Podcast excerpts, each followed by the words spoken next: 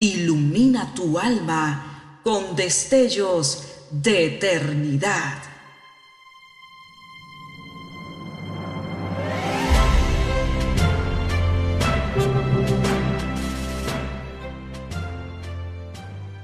Estás por escuchar una entrega más de Gemas para el Alma 2023.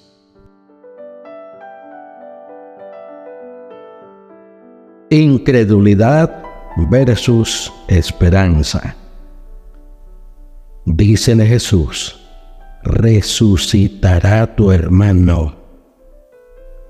Marta le dice, yo sé que resucitará en la resurrección en el día postrero. Dícele Jesús, yo soy la resurrección y la vida.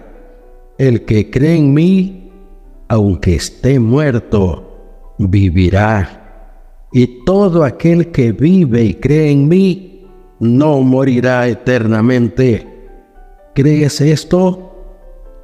Dícele, sí Señor, yo he creído que tú eres el Cristo, el Hijo de Dios que ha venido al mundo. San Juan 11, versículos 23 al 27. Roberto Ingersoll, el famoso ateo, no vislumbraba un tenue rayo de luz de esperanza por ningún sitio. En el entierro de un amigo pronunció estas tétricas palabras. Ya sea en el aire, entre los rompientes de la lejana orilla, un naufragio señalará siempre el último fin de todo ser humano. Y toda vida, no importa que cada una de sus horas estén enriquecidas por el amor y cada uno de sus momentos adornados con las joyas del placer, se convertirán al fin en la tragedia más triste, abismal y oscura que puede entretejerse en la trama y urdimbre del misterioso velo de la muerte.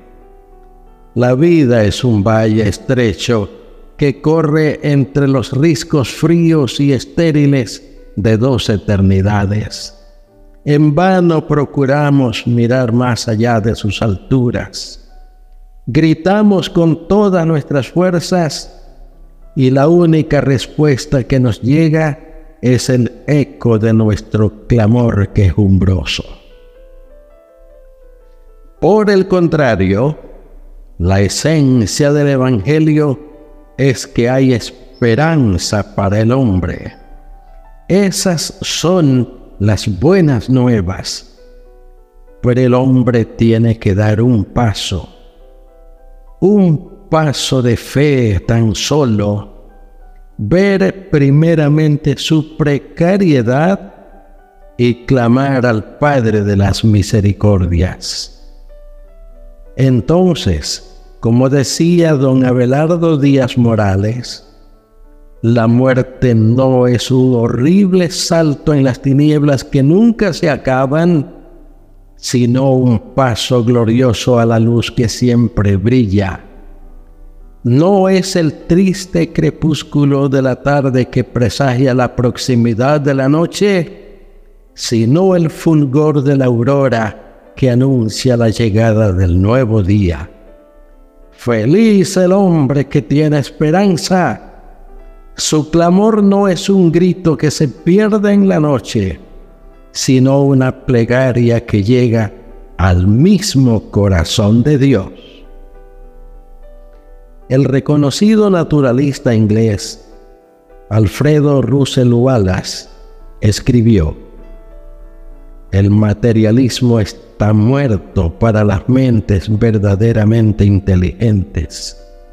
Y no dudo que los hombres reconocerán pronto que el concepto ateísta del universo es la mayor de las necedades.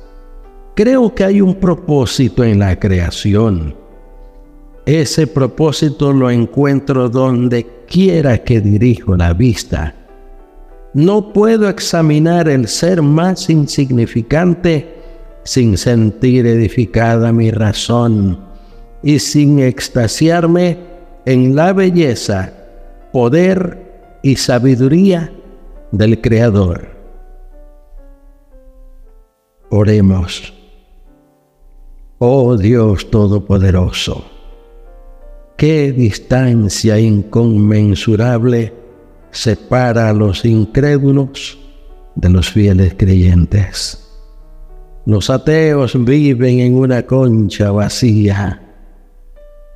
Los que te amamos, te sentimos con júbilo. Vemos tu obra maravillosa en todas partes y vamos por la vida con rumbo cierto. Ayúdanos a no perderte de vista nunca. En el nombre de tu Hijo Jesús lo rogamos.